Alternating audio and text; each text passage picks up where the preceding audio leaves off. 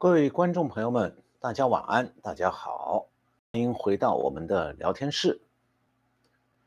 呃，隔了一个春节，然后我们又回到了这个聊天室的正常的每个星期天晚上的这个开播时间哈。呃，今天啊，好像大家有点不适应哎，很多人可能还在过年，还没有回到家里头，所以也没有做到我们的这个节目前哈。不过没有关系，我想很快大家会越来越多人加入进来。呃，今天啊，我想谈一件事，那就是信心这两个字。最近啊，不光是世界各国在谈中国经济的信心问题，习近平也在谈信心，而且是高调的谈。那中国的民众也在谈。但是呢，中国内啊，国国内啊，官民就官方和民间同样是谈信心，是完全的不同调。看起来呢，今天的中国信心对经济的信心，看来成了一个命门。那么今天我会讲几个问题。第一个问题就是中国正变得孤立封闭，这是今年以来哈国际社会对中国的最新印象。二月十二号，有跨国集团这个 Charter 就渣打银行集团，这个它是英国的一家这个大型的银行集团，它的首席执行官叫 Bill Winters。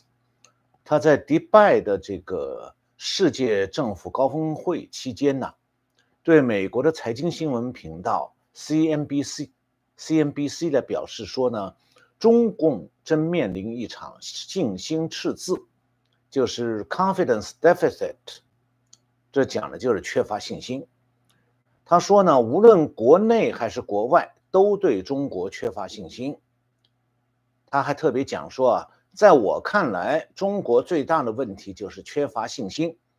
外部投资者对中国缺乏信心，国内储户也缺乏信心。那其实呢，中共现在也同样把信心看作是经济的命门呐。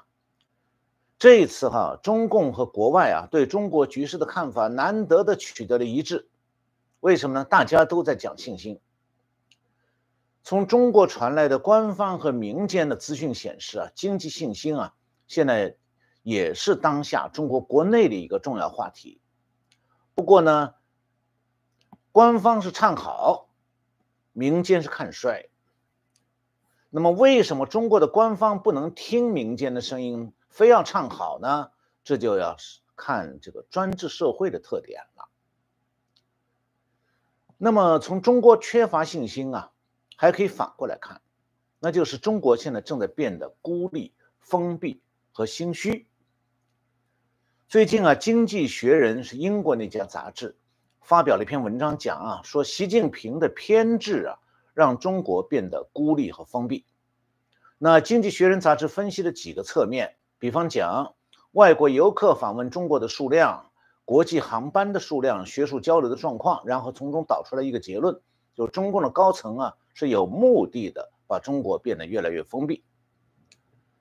那么，他《经济学人》举了几个方面，就是说，呃，一个是去年啊，这个到中国的外国人出入境的人数呢，比疫情爆发前的二零一九年减少大概六千二百万人，下降的幅度是六十三趴，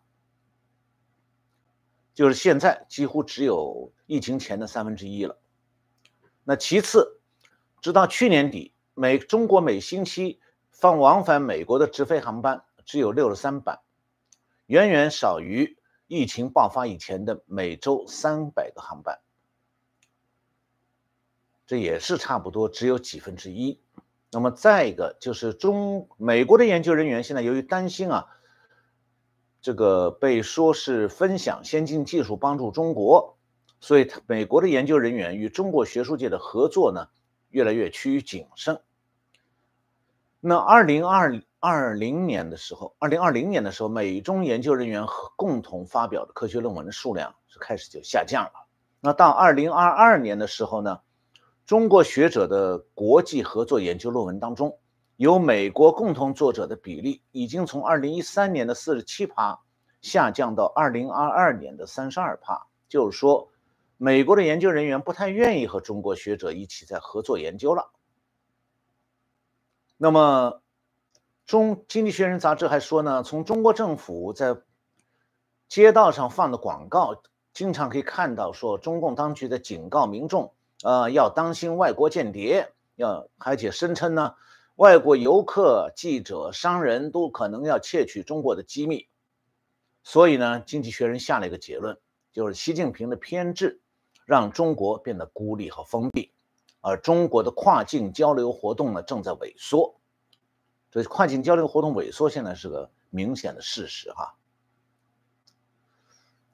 那么第二话题，我来讲一下这个中国官方啊，正在大唱一个调子，叫做唱好经济光明论。那习近平有一句名言，叫做“风景这边独好”。那我先来讲一下啊。法国《世界报》有一位在上海的通信员叫 Simon Leplet，那么他最近呢在专栏当中写到啊，他说啊，中国经济唯一的安慰是二零二四年是龙年。这句话什么意思？有点讽刺的，暗讽。他说啊。在经历了黑暗的二零二三年之后，北京只能是希望象征着智慧和幸运的龙年，能在急剧下跌的市场上激发出一点热热情来。他说呢，现在中国的中产阶层在各方面都陷入困境，工资呢停滞不前，房地产价格下降，股市呢还在下跌。那么从二零二一年以来到现在。中国股市的市值已经缩水六万亿美元，那春节前已经跌到五年来的股市最低水平了。我们都知道，二零二四年是龙年，那龙呢是十二生肖当中最受欢迎的动物。每次龙的到来，好像就有好运哎。那我们在台湾看到啊，台湾最近有话题，就是台积电的国际订单爆棚啊。所以，台积电已经在高雄新设了两个高端晶片厂，也到日本的这个北呃不是那个九州的熊本去设厂了。所以，台湾的高科技、高端科技产业是方兴未艾，充满了活力，真的是有一个龙年龙腾虎跃的味道。不过呢，今年中国的龙年春节啊，民间好像没有多少龙腾虎跃的气氛。龙腾虎跃通常是用来形容一个国家、一个社会啊，它的活跃奋斗的氛围。那今年春节的独到之处在于，中国领导人在努力讲信心，民众却没有多少热情。一年前啊，疫情结束的时候，中国人曾经以为说，终于可以摆脱三年的困扰，回归繁荣的常态了。但现实是浇了一桶冷水，那感受到困境的民众呢，就开始逐渐失去了。对未来的信心，那么然后中共高层就不断的给各界打气。那么从去年二零二三年下半年开始啊，中国经济的退市，就这个退堂的这个局势呢日益明显，所以中共的高层开始强烈的意识到了他的中国局势的严重性。那去年的十二月十五号，中共的情治单位。国家安全部高调介入，介入经济活动，他公开的阻止民间对经济局势呢做出客观的冷静的平息。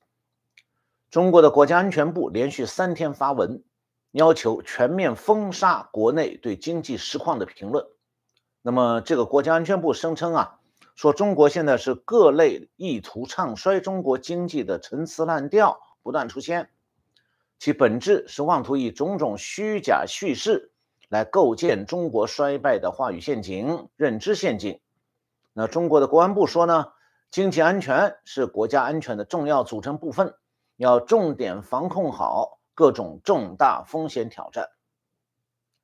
我想，中共的国家安全部不不会去过分夸大这个他面临的风险，但是你可以看出来，中共这个危机感很强啊。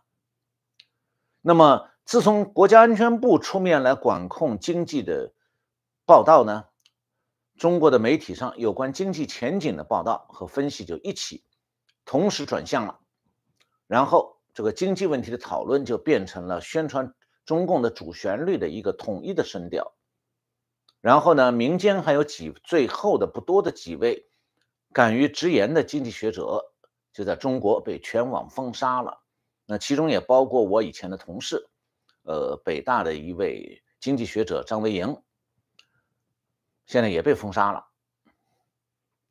然后一面在封杀中国国内的经济学者发表任何客观的冷静的评论。另外一方面呢，习近平开始对社会公开喊话，他要力图稳住中国人对经济的信心。那人民日报是报道啊，二月七号，习近平在人民大会堂就接见了这个民主党派和全国工商联的负责人，要求这些个中共的尾巴尾巴团体啊。去认真领会中央的决策部署，要坚定制度制呃制度自信，要广泛凝聚共识，强化政治引领，这都中共的一套套话话语。那这样的政治要求，实际上是要要让这些政治团体啊，他们的负责人马上不是中国要开两会吗？人代会和政协会，要在这个期间呢，约束好他们的各自的成员。要配合中共来唱好所谓的主旋律，然后二月八号，习近平发表了春节团拜讲话。他表示说啊，去年中国经济放眼全球，可谓风光这边独好。这是一个很鲜明的对中国内部的信心喊话。他是习近平是希望在全中国形成一种气氛，要唱好经济光明论。过去多年来啊。中国领导层已经很久不这么做了。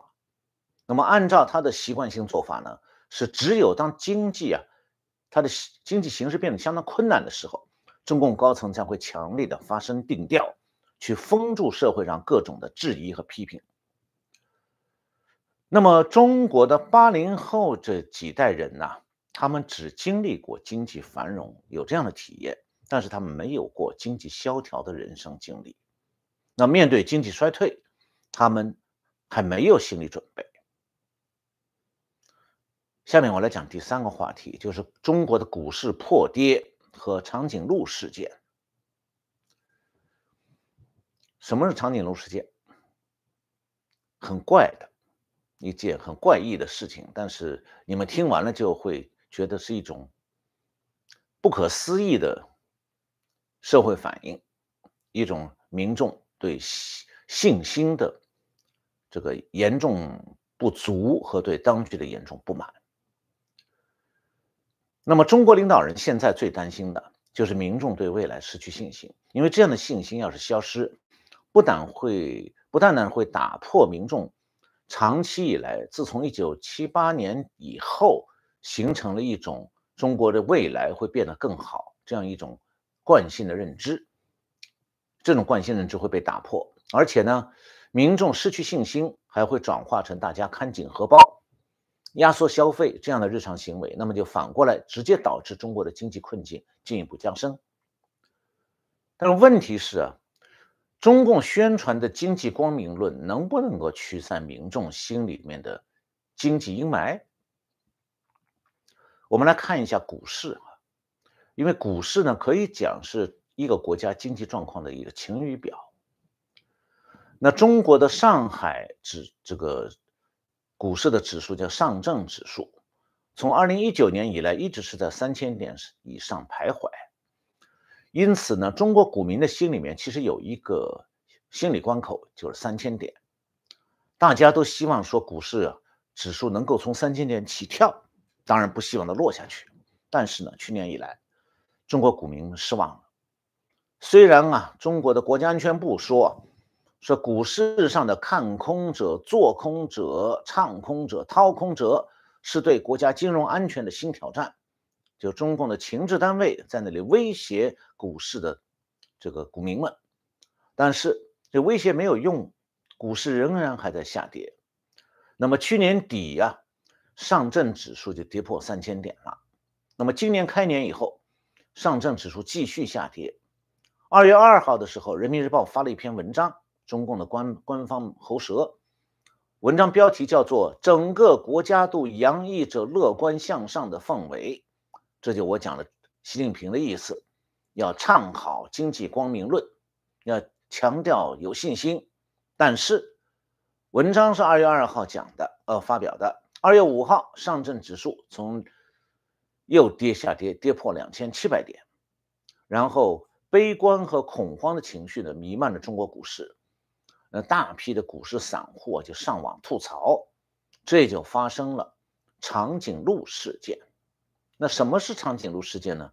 其实长颈鹿很无辜的，因为啊，中国国内的社交媒体是被中共严厉管制的，所以股民们有严重的不满啊，他没地方发泄，怎么办呢？有人想到一个办法，说美国驻中国大使馆啊，他有一个微博，那么当天美国大使馆是在微博上贴了一篇他自己的微博，啊贴了一篇关于保护长颈鹿的贴文，这和股市没关系的。然后，中国那些愤怒而沮丧的股民呢，就在这篇贴文下面留言区里头，贴出了大量的抱怨中国股市的破跌，然后领导人治国无能这样的言论。短短几个小时，评论总数那上的帖子达到十七万条了。那长颈鹿确实蛮冤枉的。美国大使馆贴一篇文章，本来是要保护长颈鹿，结果中国老百姓抓住这个机会。去抨击中国政府了。那么中，所以国内的股民啊，发了帖子以后感到很得意，然后就利用这次他们集集体的利用美国大使馆的微博发泄不满的行动啊，他们把这个行动叫做是长颈鹿事件。那我要说明一下，就是这个微博虽然属于美国大使馆，但是它还是在中国的互联网里面啊。所以，中国的网管部门是可以出手拦截网民上贴的。那为什么长颈鹿事件得以发生呢？因为这件事情涉及到中美外交关系，太重大了。毕竟那个微博不是中国的机构开的，那是美国大使馆开的，所以你要去封里面的贴，虽然是可以技术上没有问题，可以贴啊，可以封掉，但就不是封文章，是封下面的帖子。但是呢？这件事情涉及到中美关系啊，在中国这都属于大事，所以往中共的网管部门必须层层上报，要获得批准，相信要报到习近平那里去。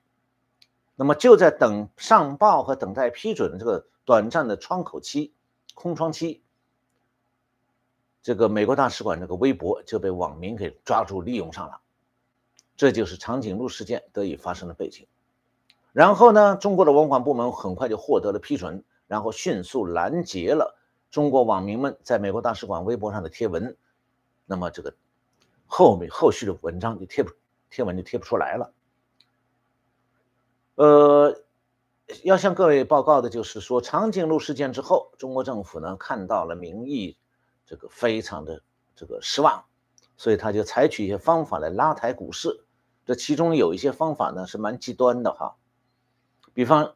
他是让政府有有政府背景的基金去入市，再一个，他干脆下了一个命令，要求中国的一些基金这样大的机构呢，不许去抛售股票，就你手头有股票不许卖，这样来稳住股价，实际上半冻结股市，然后呢，还同时处罚了一部分这个就是证券经营机构的证券公司的操。股市操操盘人员，那么这样呢？中共用一些怪异的做法来拉抬股市。春节假期前，上证指数呢回到了两千八百点。那么今后中共这样的干预能维持多久？后效如何？我们还要观察哈。但是呢，中共这个股市下跌了以后，在国际上已经引起反应了。日本经济新闻二月十四号就报道说，美国有一个叫 MSCI，就是计算股价的指数。它有一个 MSCI 全球指数，那么这个指数呢，从二月十四号宣布把中六十六只中国股票剔除了。就这个 MSCI 指数呢，是每个季度做次调整。那这次调整的时候，季度性调整的时候，把中国的房地产公司还有大型航空公司的股票都剔除了，就把它们排除掉。那么彭博社分析呢，这次中国股票在美国的这个全股市的全球指数的计算里面呢，呃，被剔除掉的中国股票是过去两年当中最多的一次。那过去呢，中国股票在美国这个全球股票指数的计算里头呢，包有一共七百六十五只，那现在只剩七百零四只了。那么原因就是说，这个 MSCI 的指数它有全球的指数，也有中国指数。那么它的中国指数今年是已经下跌了七趴了。二零二四年开年一个月就下跌七趴，那么比二零二一年它的最高的峰值呢低了将近六十趴，百分之六十的这个就中国 MSCI 的股市的中国指数今年比二零二一年是已经降低了百分之六十。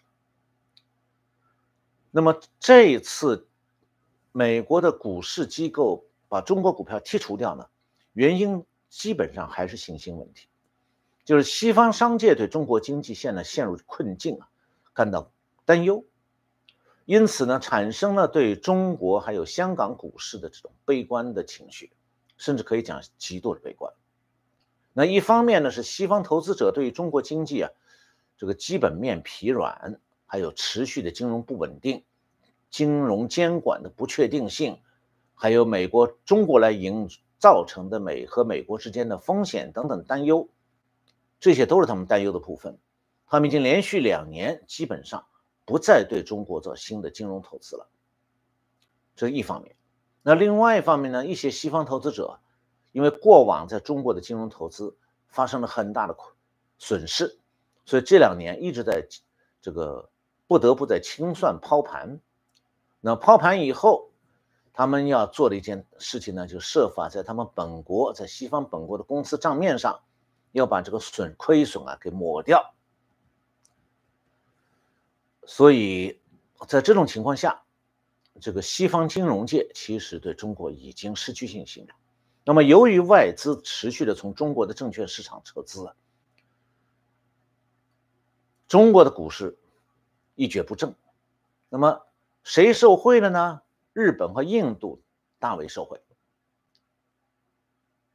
那么以前啊，在美国的这个那个帮助投资者来进行投资配组的美国的各种基金啊，他们对里在他们这个国际股票的国际股份的这个比重当中，有很大一块是中国股票。但现在呢，他为了分散风险。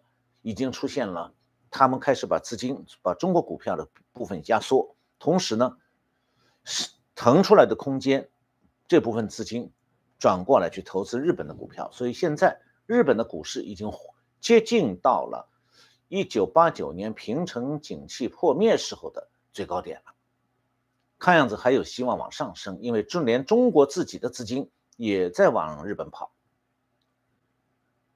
那么，华尔街在相当一段时间内啊，对中国股市再投资的可能性现在已经非常非常小了。他们现在关心的就是一点：中国经济现在在下滑，要走到哪一步，滑到哪里为底，不知道，有可能还会继续滑下去。那这也是西方的金融界对中国没有信心的表示。呃，第四个，我来讲一件事情。就是中国最近有一个热播的电视剧叫《繁花》，那么就在这个《繁花》播出来的过程中啊，你也听出来了，老百姓对这个《繁花》这部电视剧很热播，但是对他也有非议非词。它能反映出老百姓的信心问题。这个中国热播的这部电视剧《繁花》呢，吸引了大量的观众，因为它是有上海方言版的，所以对上海地区的观众，还有海外的上海籍的人士呢，呃，都有非常很很大的魅力和吸引力哈。这个电视剧《繁花》就是“繁花似锦”的“繁花”，“繁花”这两个字是取材于他一个同名的小说。但是呢，电视剧呢是有自己大量的自创构思和情节的，它是由香港著名的导演王家卫来指导的。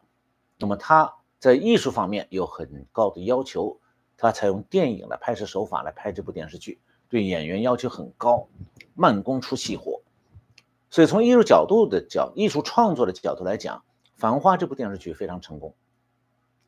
他要走红呢，也是理所当然的。那么，从这部电视剧《繁花》电视剧的投资和制作当中啊，其实是可以看到中共宣传部门的良苦用心的。为什么这么讲？就是这部片子其实是在一个很敏感的时期播放出来的，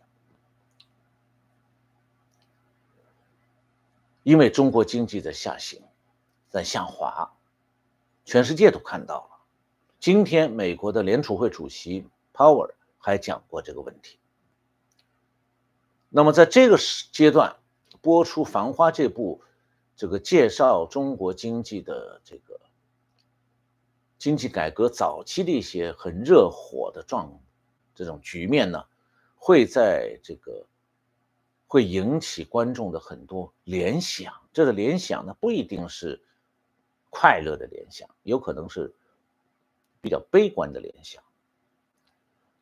呃，中国的影视圈有一个大家都知道的明规则，它不是潜规则，不是暗规则，是明的，就是不许触碰中国的阴暗面，不然的话，在审片当中就会被指令要把删某一个某一部分情节删掉，或者干脆整个片子就禁演了。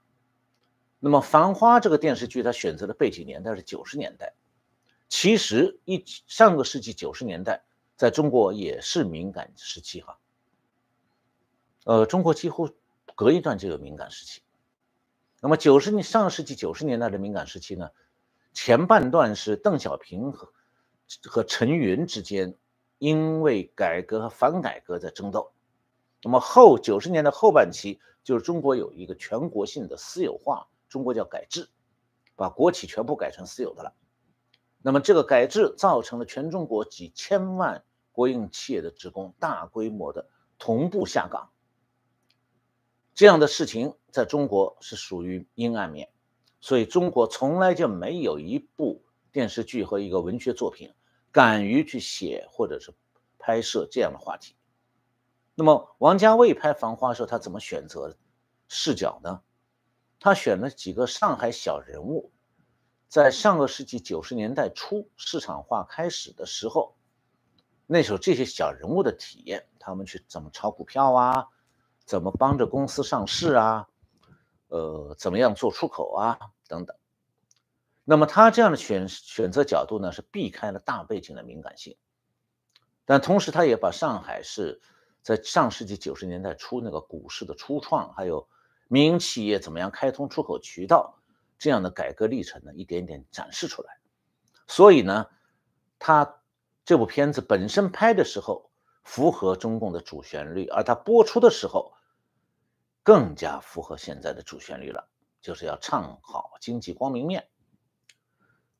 也因为这部电视剧，它的选择角度是中共喜欢的，所以二零二零年《繁花》这部电视剧在筹备拍摄的时候，一共要需要五亿人民币的投资，其中最大的投资方。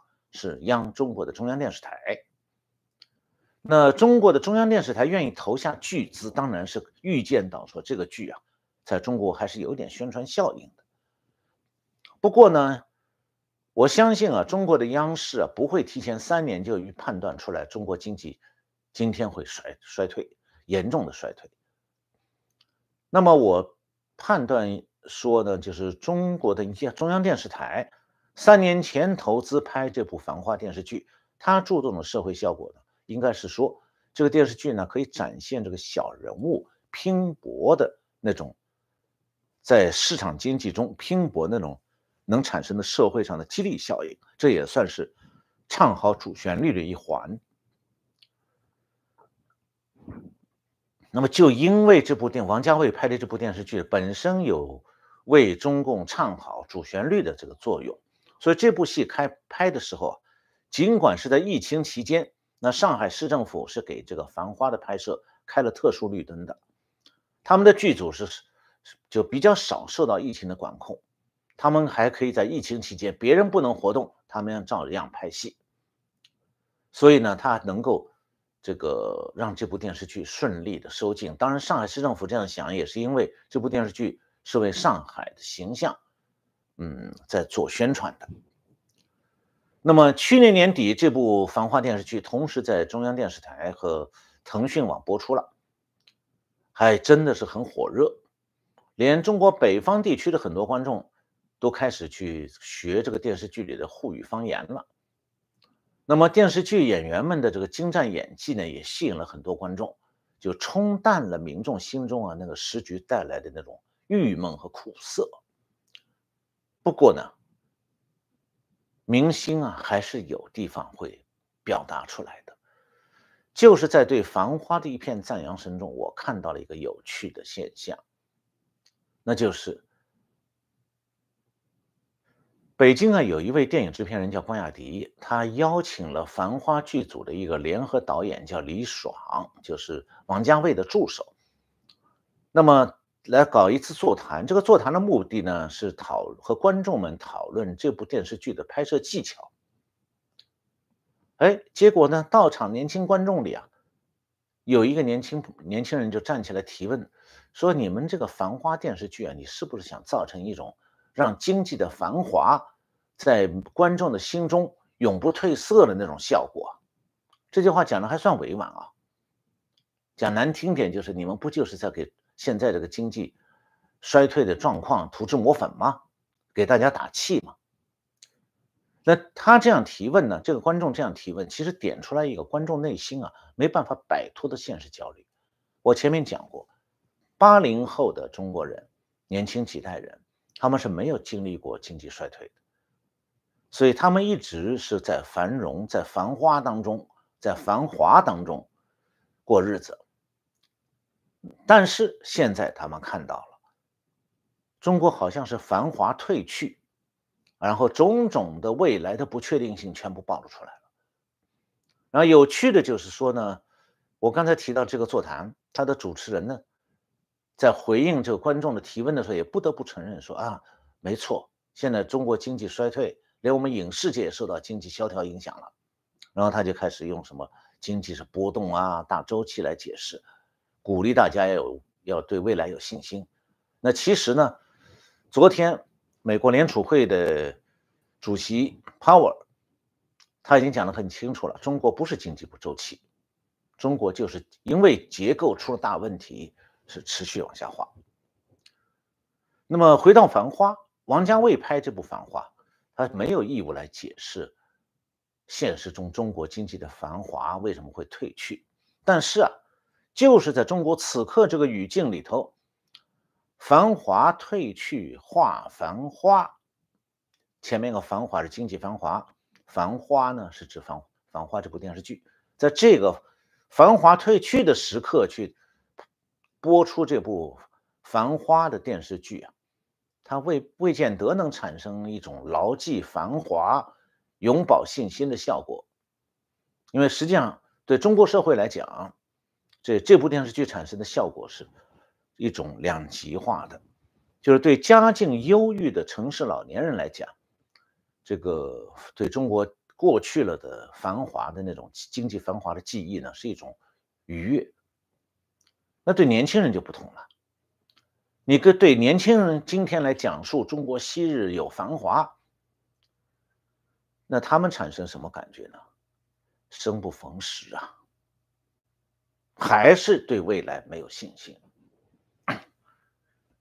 所以连这部《繁华》这部电视剧，哦，《繁花》这部电视剧，本来是播放的时候呢，只是一种这个替中共唱唱主旋律，结果没想到它反而吊起了中国老百姓，特别年轻人那种心里面默默的一种刺痛，就怎么就我就生不逢时啊？我爸爸他们那一代人当年都活得还挺有劲儿的，怎么我们现在活得那么丧气？这就是中国现在老百姓没有信心的典型表现。那么最后，我来讲一下最近难得的一份中国的民调，反映出来中国民众现在在想什么？因为。民众心里到底有哪些想法？因为现在啊，这个政治控制越来越强的话，最近几年中国已经很少发布全国性的民调了。不过呢，今年一月十六号啊，广州市有一家机构叫做广州社情民意研究中心，他发了一份民调报告，叫做《二零二三年广州民意特点》。那这个广州民社情民意研究中心呢，是广州市委出面。由广州市经济社会发展研究所组织的，建立起来的，所以它是一个广州社情民意研究中心，是个半官方的机构。他这次呢，用电话采访了一千个广广州市民。那么这个民调报告发布出来以后，就引起，呃，披露了一系列的现在民众的这个关注的话题。然后，嗯，这份民调报告就被封掉了，网上不许再传播了。不然的话，中共认为说会带来民众更大的信心失落。那我们来看看这些民众在广州的民众，他们怎么评价现在的状况？哈，那第一个部分就是有这个受访民众认为说，目前的中国的经济状况不是回落到疫情前的二零一九年哦，而是下跌到二零一五年的水准了，下跌到八年前哎。这次民调和这家同一个机构二零二二年的民调相比呢，发现了一个过去三十多年来这个机构做民调当中从来没发出现过的情况，就是说，这个民调机构他们一直是提出多项指标，那么大概是二十六个问题，结果发现说对二十二十六个问题当中，今年是第一次从来没出现过的二十个指标民众满意度下降。那我举一个指标，就是广州的民众对广州经济发展的满意度，就问这么个简单问题，很抽象的。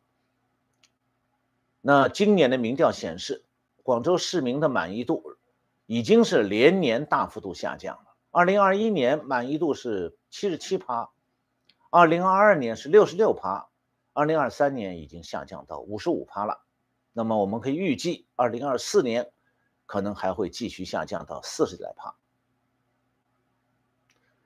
那么第二部分，就广州市民对就业和收入的评价也在持续下降，尤其是低收入、低学历的人群，还有年轻人，不满情绪非常突出。那么在这个调查中，对刚刚步入职场的这个二十六岁到三十岁的年轻人，这个问他们对就业的满意度。那年轻人，二十六到三十岁的年轻人，他们对就业的满意度，二零二二年就已经开始下降了，二零二三年进一步就降低到了三十六趴，就是只有三十六趴的年轻人，二十六到三十岁的年轻人对就业的状况还表示满意，也就是说，将近六十四趴的年轻人。对现在的就业状况是不满意的，那么直接回答不满意的，在中国你敢回答不满意这件事情本身也有点挑战的。那么二零二二年回答不满意的是九趴，二零二三年是二十二趴。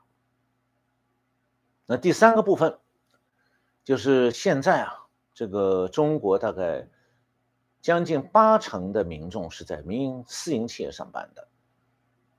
那么广州市民对市这个私营企业的状况呢，现在信心也是很严重不足的，相当悲观。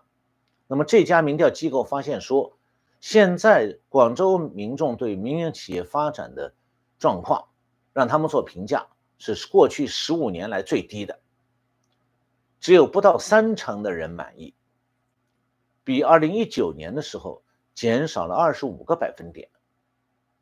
那么被访问的人还提到说呢，二零二三年广州有一半的民营企业经营变差，啊，营业收入下降。那么最后一个部分呢，就是大多数广州的市民对今年的经济信心不足，又回到了信心。大多数广州市民对今年的经济信心不足，而且是有两成以上的人担心今年可能失业。也就是说，除了已经有大批的人失业了以外，今年还在上班的人有两五分之一担心今年可能就饭碗没了。那么要知道，广州是中国的四大一线城市之一啊。它比内地城市经济情况相对要好多了，那广州尚且如此，那么可以想象内地的经济情况会更差，这也就为什么中国民众现在没有信心。你也可以看出来，为什么中共的领导层现在要反复向中国人强调信心，越没信心，领导人越要强调信心。但是哦，民众对经济的信心啊。其实不是中共宣传部门能够有效操控的，民众的信心来自于他们对就业前景还收入状况他自己的评估啊。那民众的就业和收入又取决于经济大环境底下这些企业的现状，那企业的艰难求存，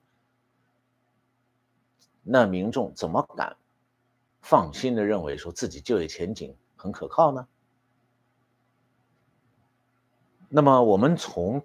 这次这个广州市这一个城市里边做的一次民调，有限的资讯就已经可以大致看出来中国经济现在到底怎么样。所以今天呢，我就借这个信这个机会啊，把信心这件事情，呃，做一个比较各个方位的一种分析哈。那么现在呢是这个，我们就可以来。继续聊天哈，这个咱们，呃，有人说元宵节还没过完呢，不过好像我们不能再慢慢过节了啊，再过下去大家把该把我给忘了是吧？所以我也不想大家把咱们节目给忘了，所以我得抓紧回来是吧？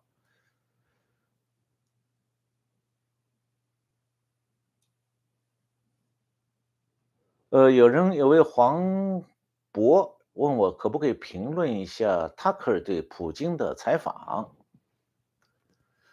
呃塔克尔是美国的一一个以前的很有名的电视节视频节目主持人，他最近呢跑到莫斯科去采访了普京，那么对美国的一些个。政治正确派的人物来讲，哎，那是不得了的事情。你怎么可以采访普京？因为普京是罪犯，战争罪犯。不过，其实美国新闻界还有一些新闻自由的时候，不用政治正确来归宿、来管束新闻自由的时候，美国的这个新闻电视主播一贯是采访各种人。我记得我刚到美国是一九九零年，那个时候海湾战争还没打呢。这个美国电视台就在派派人去采访萨达姆·侯赛因啊，就是伊拉克的那个总统，那也是个侵略者啊。所以实际上，美国的传统的新闻节目的和这个评论节目的主持人经常采访世界各国人物，所以我也不觉得说光是采访普京就有就如何如何的不对。但是呢，这个需要。了解的是说，这个普京讲的内容对多数人来讲是搞不太清楚的。对不起，呃不不啊，对不起啊。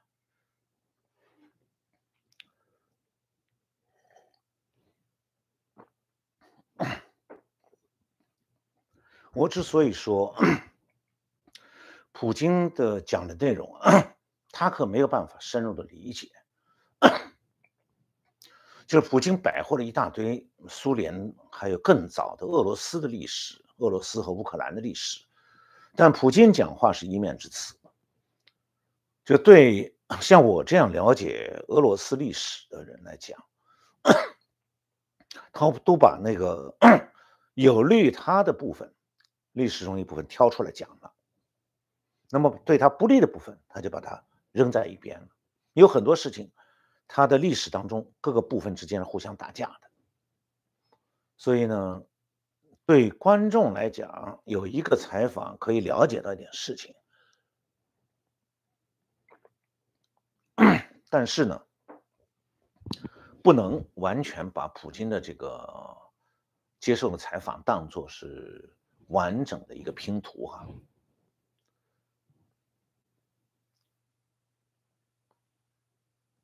所以这个，哎，我们有一位马斯米 Manstein，他说是这个康塔克尔被这个普京的外宣给忽悠了，呃，差不太多，是有点忽悠。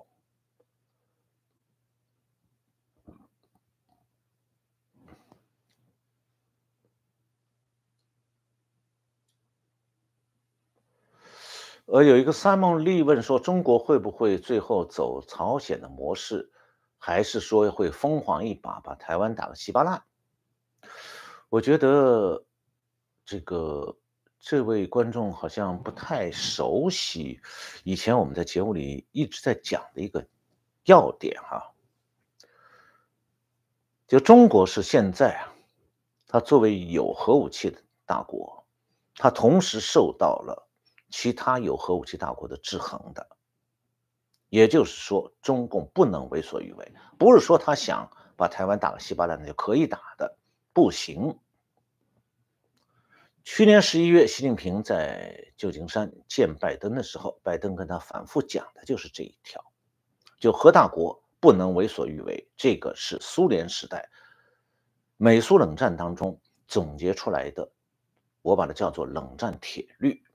那么现在，冷战铁律虽然没有人继续用这四个字，但实际上拜登就在告诉习近平，有这么一条规则：你要不想亡国，你胡作非为的话，你是可能被其他国家打击到体无完肤、活不下去的。所以不是说中共想把台湾打稀巴烂，他就能打成稀巴烂。实际上，中共现在不敢打台湾了。这话不是我讲的。习近平自己告诉拜登的，去年十一月在旧金山，就是他没，习近平说他没有攻台计划，原因是拜登告诉他了，作为核大国，当你想打台湾的时候，你是直接威胁到整个亚洲地区的整体的安全，也威胁到了美国在亚洲地区的安全，所以美国不能容许这样的事情发生。不能由着你胡作非为，那么你如果说硬要硬干，那你会挑起把冷战变成热战，变成核大战。那么核大战是没有胜利者的。所以习近平，你不要稀里糊涂的以为说你用那个，嗯，以前苏联时代一开始苏联搞的把戏叫做萨拉米战术，萨拉米是用意大利香肠，就是一一片片切，说我今天切一点，明天切一点。切着切着就越切越短了，你就没了。说这套把戏玩不下去的，玩不通。那么现在中国也是这样，玩不通。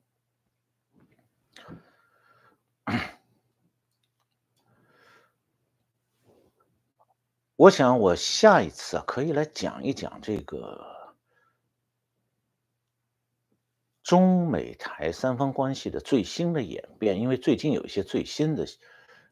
看法已经出来了，包括美国新任这个印太地区的印太司令和这个美国太平洋舰队的司令，他们都有一些新的说法。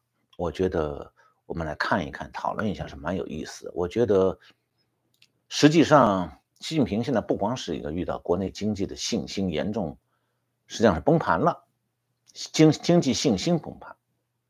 那么实际上他自己也他自己内心的信心也在崩盘，为什么呢？因为他突然发现说他变成傻瓜了。我这么讲的原因是，习近平原来不真懂国际政治。我说可以下一次来讲呢，就是我给大家介绍一下习近平的这个各个部委，他们懂不懂国际政治？结论是完全不懂。那么一个独裁者被这么一个政不懂国际政治的政府包包围在里头，按照这些不懂国际政治的部门做出来的各种奉迎上司的话来做决策，他一定会失败。他实际上是被部下玩弄了，那部下也被他玩弄，这就是专制体制的特点。那这种专制体制最后是一定要碰了墙，撞在墙上以后，他才知道说哦。原来我不能那么胡来啊！我看我下一个星期是不是有时间可以把这个问题讲一讲？也许讲完这个问题，大家就可以多少有一个比较好、呃完整一点的一个全局的观念，也有点历史观啊。就是说，今天中国所做的事情，不过就是在重复斯大林当年做过的事情，还有赫鲁雪夫做过的事情。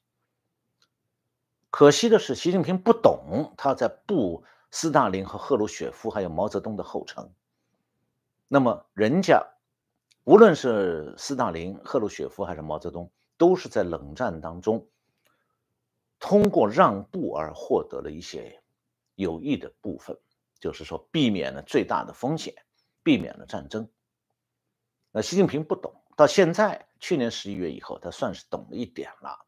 那懂了一点以后，他才知道说，原来这个世界上好多事情是不能够随便乱讲。由着他的性子来讲，也不能由着他性子来说。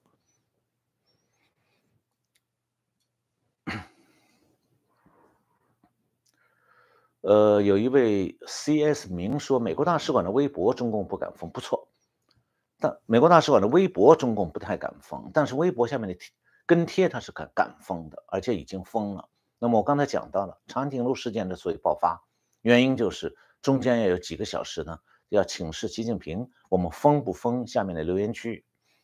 一直到习近平说封，那好，后面的跟贴文就跟不上来了，就提不出来了。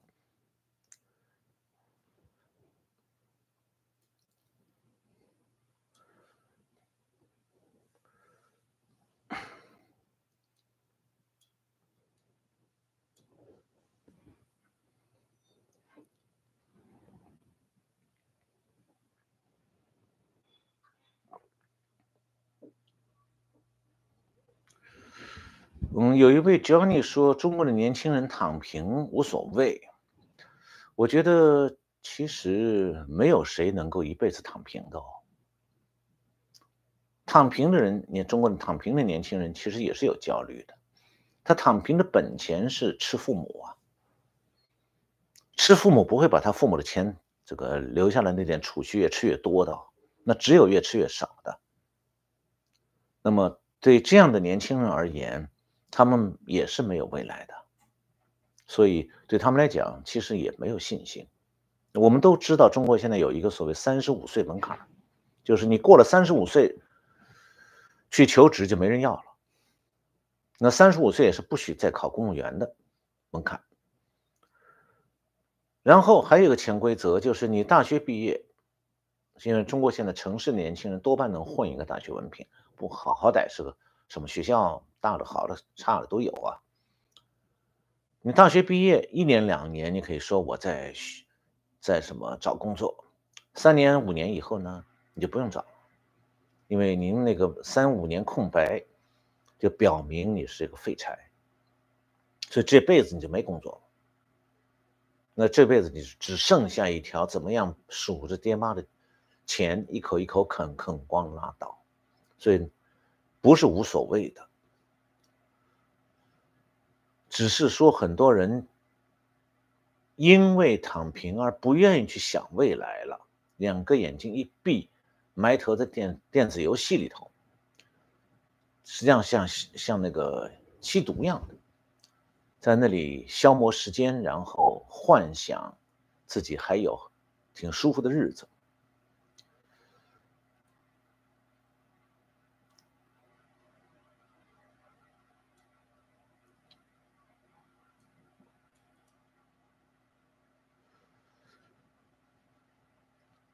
嗯，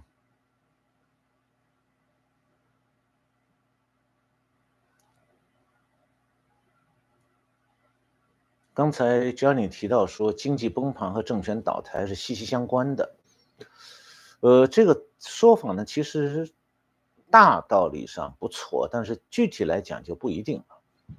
经济崩盘有很多种征兆，很多种层级，第一级的、第二级、第三级到第十级都会有。但是，并不是说在每一级都会发生政权这个倒台，而且实际上倒台这个概念也本身也是很复杂的。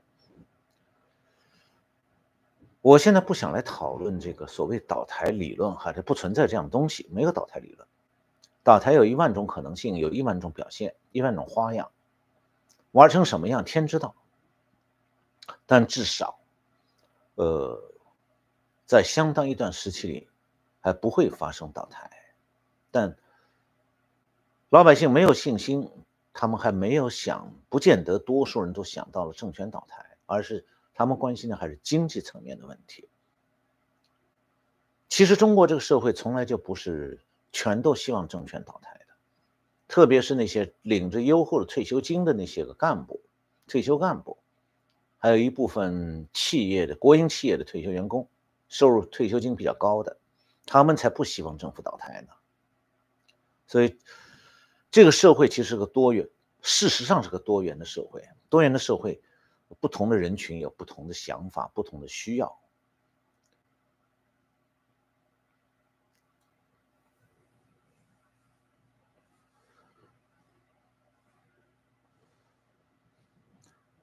呃，我看到有一位 Long Love Live 说，中国人有三条路选择：一润、二躺平、三造反。我们刚才已经讲了躺平了，嗯，来讲讲润。现在润的人好像都热衷于到美国来润到美国来。其实，呃，现在这个拜登政府已经面临很大的压力了，这个要他抓人、抓偷渡犯。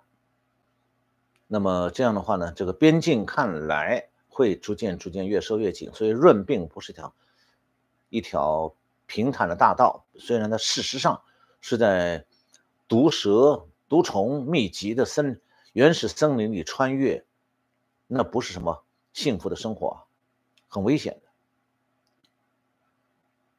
就算润到了美国，已经在美国落地了，也不见得就能够有一个自己想要的日子，而且将来。美国不见得欢迎啊，有可能遣返的，所以现在很多从中国认出来人都是把护照撕掉，让美国政府没办法把他们给遣返回中国。但你成为了无国籍的人以后，不见得他就能够，呃，很顺利在美国社会混下来。所以润并不是真正的一条可以轻轻松松就能够完成的事儿。有各种各样的润法，但绝对不是多数中国人都能够润的。所以润不是选择，严格意义上讲，至少对多数的中国人来讲，润是润不走的。躺平已经有很多人在躺了，造反呢？这个第三个选项呢？我觉得也是说说，中国人现在并没有那个那种条件能够造反的。现在不是陈胜吴广的时代了。那举一根竹竿就能造反啊！所以，事实上，中国人面临的一个局面是，现在还没有想象得到的。那就是说，凡经济的繁华一旦过去了，很多人会发现说，他们的家族里头会活得一代不如一代。就再往上到爷爷那辈儿，他们经历过从。所谓的“一九四九年以后到文革”，他们的爷爷辈过得非常苦的。那么，他们的父母辈，就现在这个四五十岁的父母这一辈，似乎就是繁华年代的这个产物，也是可以说是繁华年代的这个像这个得益者。那么现在他们的儿女们看到的是。这个当年经历过这个上世纪九十年代末期和今这个世纪前二十年的经济繁华，那觉得说好像中国日子就应中国人日子就应该是这样的，那实际上现在看来，那也是一个像繁花一样开过了就一定要谢的过程。那么最后结论就变成说，可能从四五十岁的这一代人开始往后，中国人的生活会变成说一代不如一代。已经我看到有人在这样议论了，就是我们这一代人，我们的这一代人的小孩，他们将来可能不得不过比我们还糟糕的日子。这句话是个有前瞻的判断。那么在这种情况下怎么办？我觉得这不是一个人的自己考虑的问题，它是一个社会应该共同来考虑的问题。中国社会，我觉得您还没呃还没有完全的进入考虑这个问题的状态。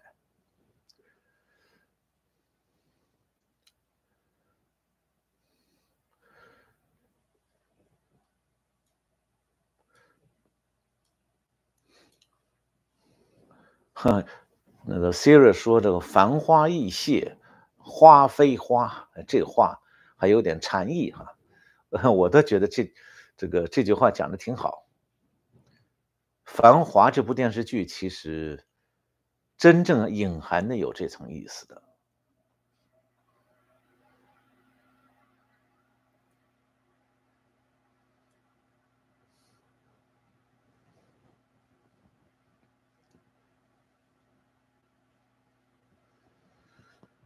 嗯，有一位。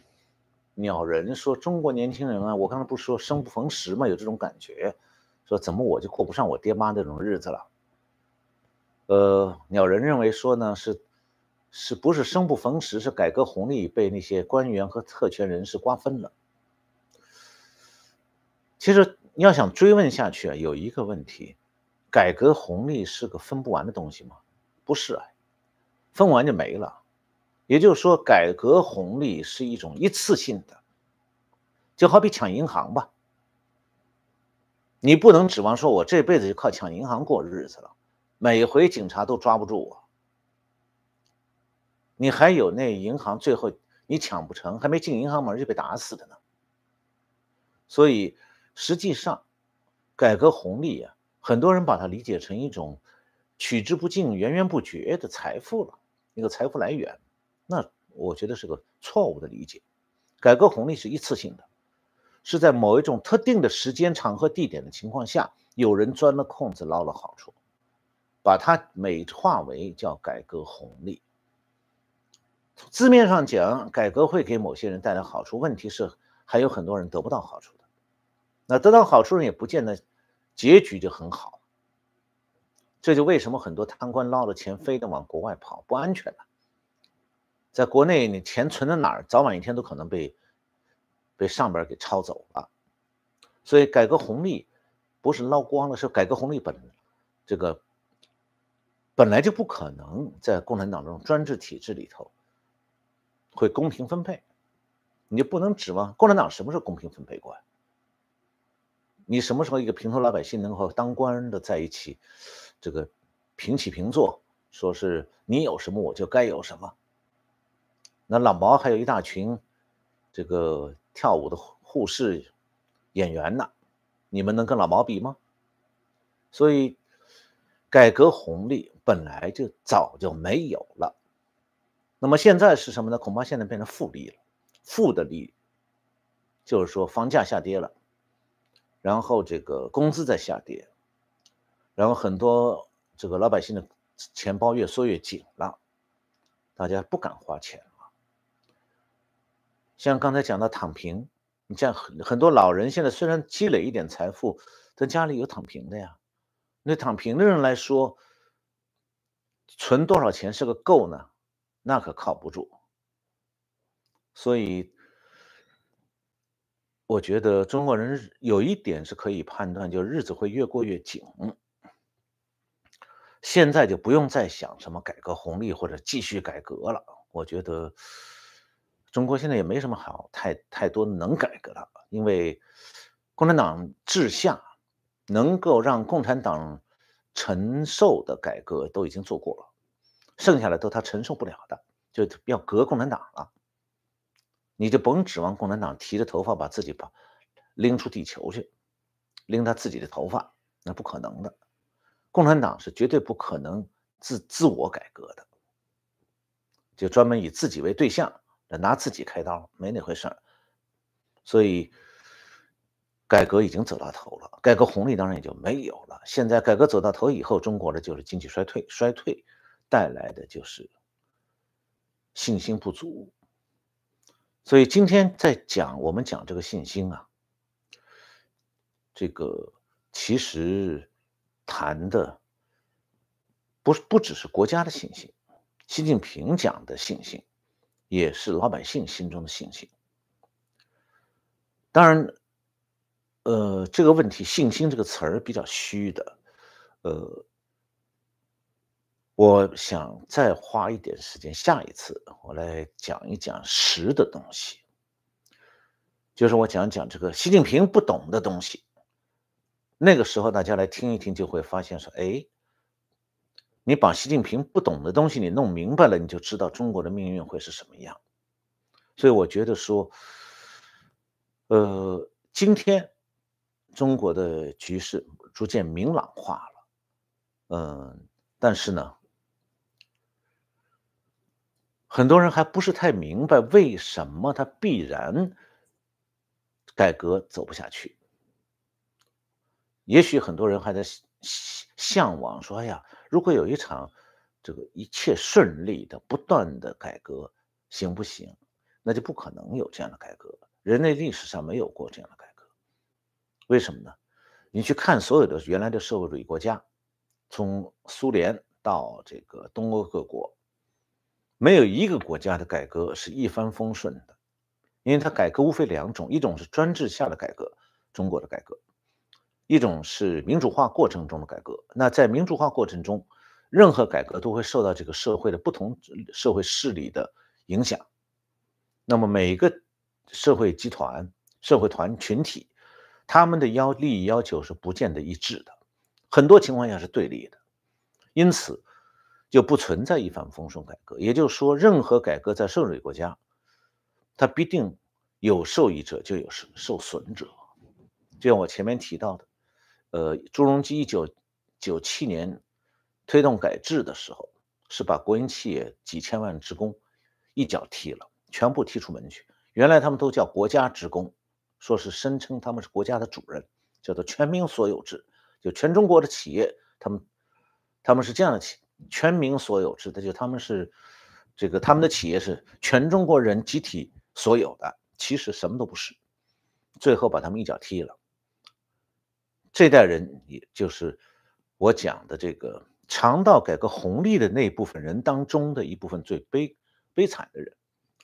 这部分人的命运现在已经没人讲了，把他们忘掉了。原因是政府不许讲，因为那里面有太多的猫腻。所谓的改革红利就是这么来的。你不把那几千万国企职工一脚踢，你就踢不出改革红利来。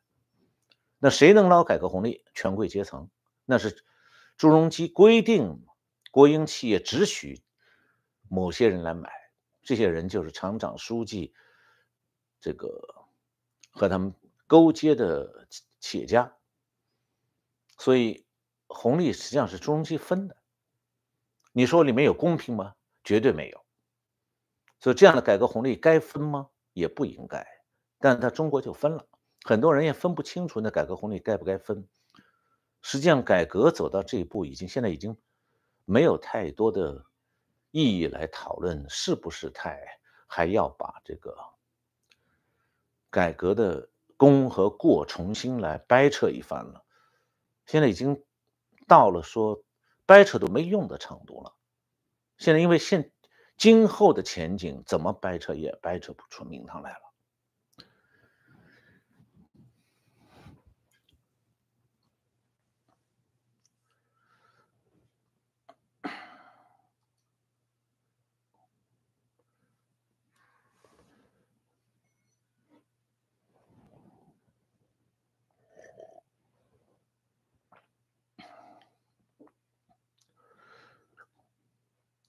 呃，中国有一个有一个叫中国独立熊问了一个问题，说是，润到哪里好？是美国、加拿大，还是澳洲，还是有其他推荐的地儿？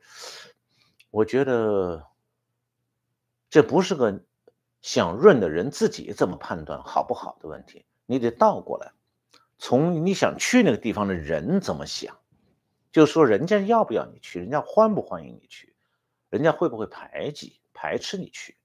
你毕竟润不是合法的，是非法的。那如果说你能够正常的拿到，比方说美国的签证投资移民了，那不叫润呢，你那正常的合法投资移民啊，你不用跑南美洲去，去穿那个原始森林去，也不用爬美国边界的墙啊。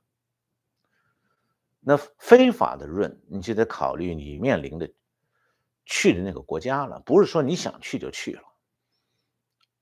嗯，以美国而言，所以现在不是说。无论去哪里好的问题是哪里还能润的问题。加拿大现在可能还可以，但是加拿大没，你得从天上飞下去，你得坐飞机去，你不能说在北冰洋上您踹着冰从中国走到北极，然后沿着北极再一步路走到加拿大。地图上你可以这么走啊，现实中你活不了。那么。美国现在就已经出现了移民政策转向，拜登在共和党的压力下，现在已经不得不做样子，表示说他不再，他要收紧边境了。所谓收紧，就是不让润。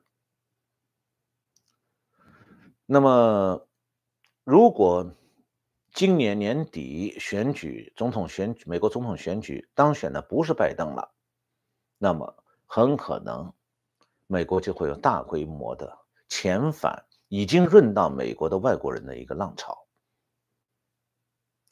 呃，这种事情不是不可能的，所以花钱润出来不等于说你就解什么问题都迎刃而解了，呃，所以怎么说呢？就是这一点，中国人是好像一直没有能够。摆脱七十年代、六十年代的那个基本的命运，就是七十六十年代，中国人多数是没有能力离开中国的，饿死也只能死在那儿了。那么现在，中国人想的是说，我趁着中国护照还管用，我能不能润一把？但这个润是你从中国的条例角度出发，说我想润。那和这个对方让润让你润，这是不是一回事儿？有的时候你钻了这个，像美国前阵子的边界空子，那是拜登有意的开放边界，有一些跛心这个居心叵测的肮脏目的。那个事儿呢，你钻这个空子，也许钻到了，但也许下一届总统会清算的。美国人并不喜欢这个结果。你如果到，无论是德克萨斯州强烈的抵制，你到现在纽约市来看看，纽约市政府也在天天叫苦啊，说来的难民太多了，我们受不了了。然后难民们也加入强盗的行列了，每天在抢东西过日子。所以这些事儿都不是什么光明光明面，它是钻这个制度的漏洞。钻边界的空子，所以它不可能成为一个长期的这个一种离开中国的模式。但你要是问我说能，有什么现成的模式？其实我觉得也没有。也许从某种意义上讲，你润到俄罗斯去还还相对好一点。但你去俄罗斯，如果你不能讲流利的俄文，您会受到歧视的。俄罗斯人对中国人也不见得真那么内心的喜欢。那你有另外一套原因了。我看到在中国我们这个看节目的观众朋友里面，还真有不少人对这个走线呐、润呐，到泰国呀，这个想的很多，还蛮有兴趣哈。从某种意义上讲，你到越南去，也许试试看。我不知道越南的法规如何，因为现在越来越多的外企，包括中国的企业都搬到越南去了。你看到越南能不能过得好一点？但是你想在中国那样子，这个拿改革红利，越南是没有的。呃，有一位 On Cup 问说：“中国老龄化这么严重，以后养老金政府还能发得出来吗？”这是一个很好的问题。我的直觉是发不出来，会打折扣。尤其是现在给。公务人员给机关干部发的那个高、比较高档次的养老金，将来不会再发了。所以要把中国政府的这个财力想得很雄厚，其实是一个错误的想法。因为中国政府现在要有财力，不至于经济现在如此凋敝了。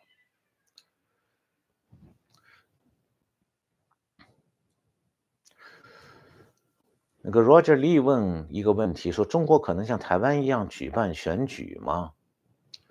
说这可能是一剂强心针。其实这个说法有点把因和果给反了。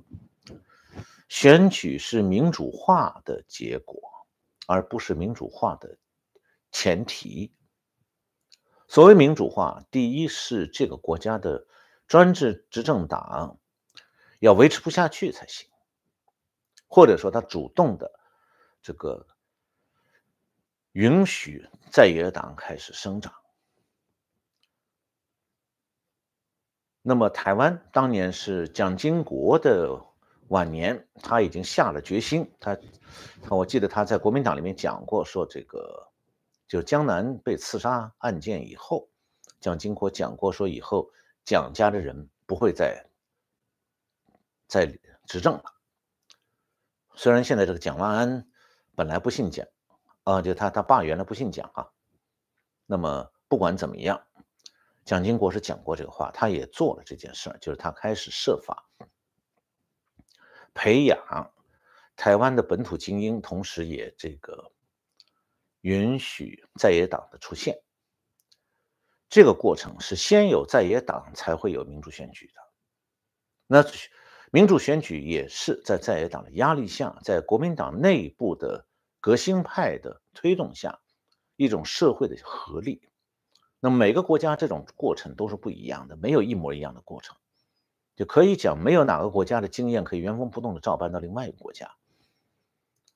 呃，俄罗斯的经验，就苏联解体以后的民主化和这个选举的过程，也是搬不到中国的。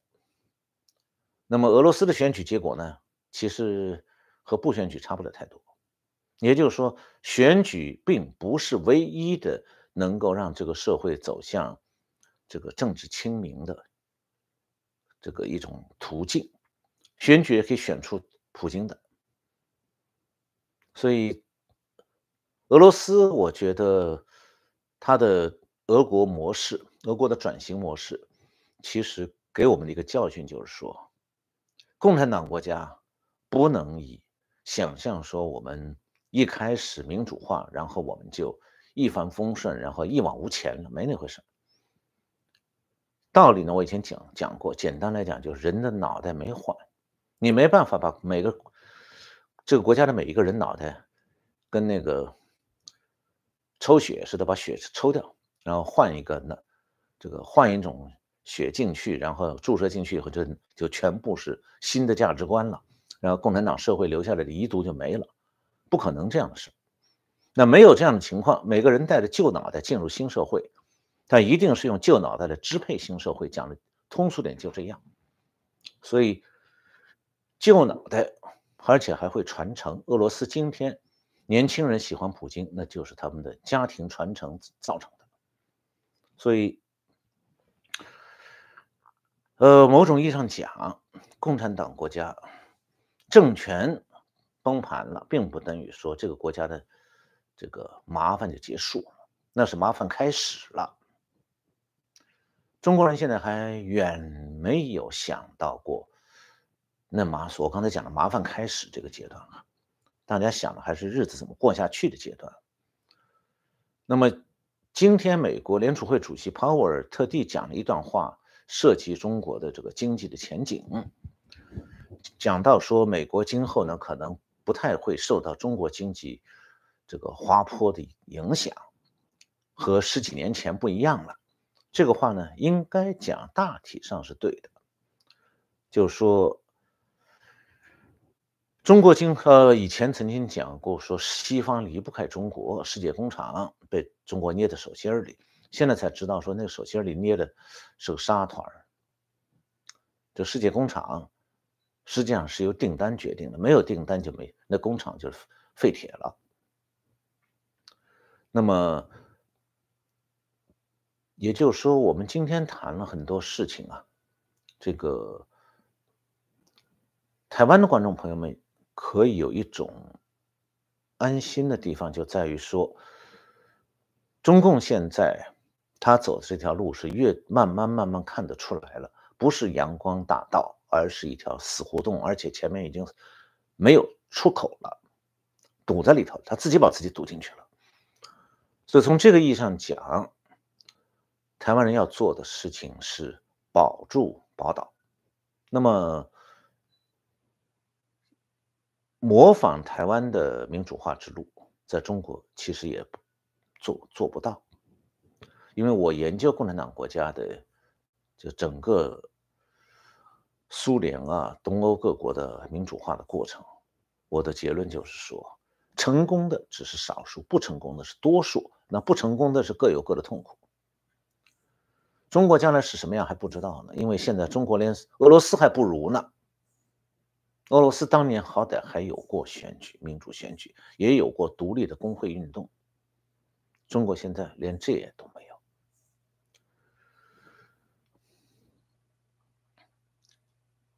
哦，刚才有人这个 Latin Rain 说，这个加拿大的签证现在比美国还难签。美国签证现在据我了解也已经很难签了，这个好像拒签率已经到七成了。其实一个国家的签证率。就这个签证的获签率，是与这个国家老百姓的行为方向有关系的。大家都想润的时候，你想的那签证率能高吗？不可能了。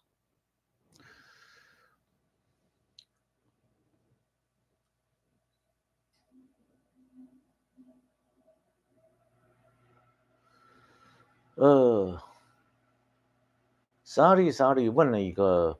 很大的问题，他说：“为什么美国的文科学者、新闻业者受到了专业训练，比中国要强一些？但是呢，被总是被中国、俄罗斯这些专独裁政权的外宣所玩弄？他们是真傻还是装傻？呃，还是假傻？那我觉得这问题挺好的。我觉得两个都有，真傻和假傻同时存在。所谓真傻，就是说。”有一部分人，你只看到他所谓的专业训练，你看不到专业训练背后的意识形态。那意识形态是马克思主义，就是说，西方的现在的政治正确，这个美国的所谓主流价值观，其实是马克思主义的变种，在欧洲变种变了以后，美国从欧洲再移植过来，现在主宰了美国整个教育界。所以你要不要以为美国现在文科的教育是和这个马克思主义有巨大距离的，不是。拜登的很多政策其实和共产党很像，在剥夺言论自由啊、剥夺新闻自由是一样的。那么，具有这种意识形态背景的人，从大学毕业出来以后做记者什么的，他是很容易迷茫的，因为他没有识别力，而且他骨子里头对共产党的一套东西，他会有点喜欢的。因为他的学学校教他们的很多东西里面，实际上是暗中在保养、保养共产党的意识形态的。所以你要说他真傻吗？这就是真傻。当然也有假傻，假傻就是有的人这个不愿意去揭穿很多事情，因为这也是就好比现在在美国大学里头，你要说我批判拜登的意识形态，你马上就丢教职，被一脚踢。你能挑战吗？你可以挑战，挑战的代价很大。嗯，政府官员也一样。你你说这中国如果出这样的问题，大家会觉得那共产党的专制。那拜登呢？但问这是美国的现实，所以不要再有这个上个世纪这个所谓对西方学者的那种高度的尊敬，你得搞清楚他在讲什么。不同的人价值观是不一样的，意识形态不一样。我们在美国其实是不是看学校的，也不是看人的，看的是这个，也不是看流派，也不是看学校，而是看一个一个具体的人，他怎么说话，他怎么想问题，然后他的话，因此你可以信几分，谁的话完全不能信，比方拜登的。那么像这样的问题呢，这咱们今天就不能谈了哈，时间到了。呃，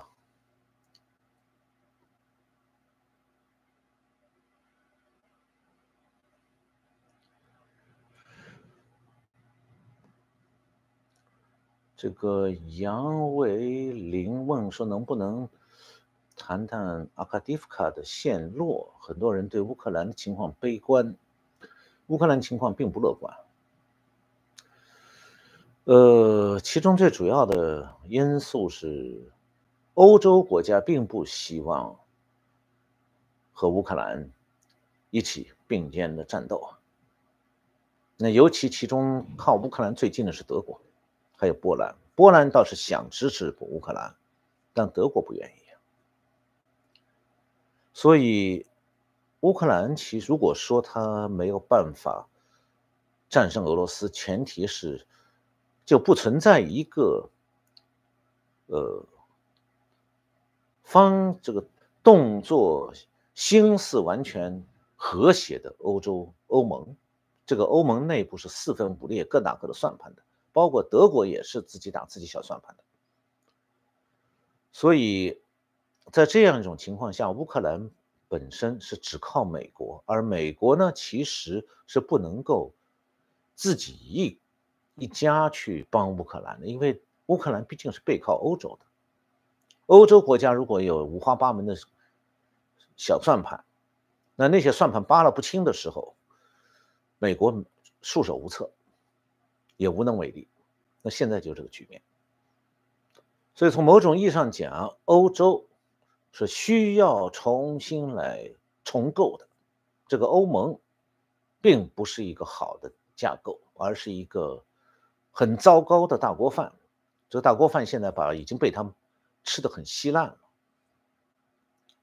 当然，这个问题就越扯越远了。就欧洲问题、美国问题，现在都是面在面临在这个十字路口上。然后，在这个背景下，很多中国人讨论我往那儿润，这还真是个大难题。因为你你想润的那个点呢，那些国家本身都在不停的变，而且可能做这个。一百八十度大转变，在你摸不清这转变的时候，你没办法确认自己的命运会如何。就不管你润得出去，润不出去，怎么润，你到了那样的地方，比方说你到了意大利，你觉得你到了一个终点吗？不见得。那你说我去巴黎好不好？等到巴黎的阿拉伯人成了要把法国人赶出去的时候，你是属于被赶的还是？加入阿拉伯人呐，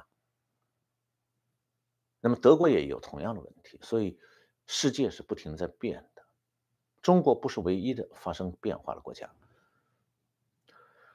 哦，那好，今天咱们就到了聊天时间结束的时时候了，呃，感谢各位观众朋友们，呃，春节假期的最后时间已经赶来参加我们这个聊天室的聊天，呃，希望大家。呃，今后继续加入我们的聊天室，呃，每个星期星期天晚上七点，呃，晚上八点，我们在这里聚会，来聊一聊当下的世界的局势，与世这个世界局势相关的美国的事情、中国的事情、台湾的事情等等等等。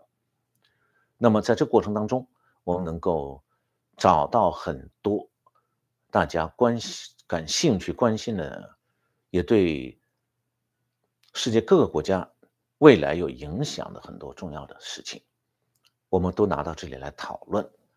那么也希望大家喜欢我们的这个频道，喜欢我们的正经最前线，呃，多多订阅我们的节目，呃，加入我们的会员，也为我们转传、点赞。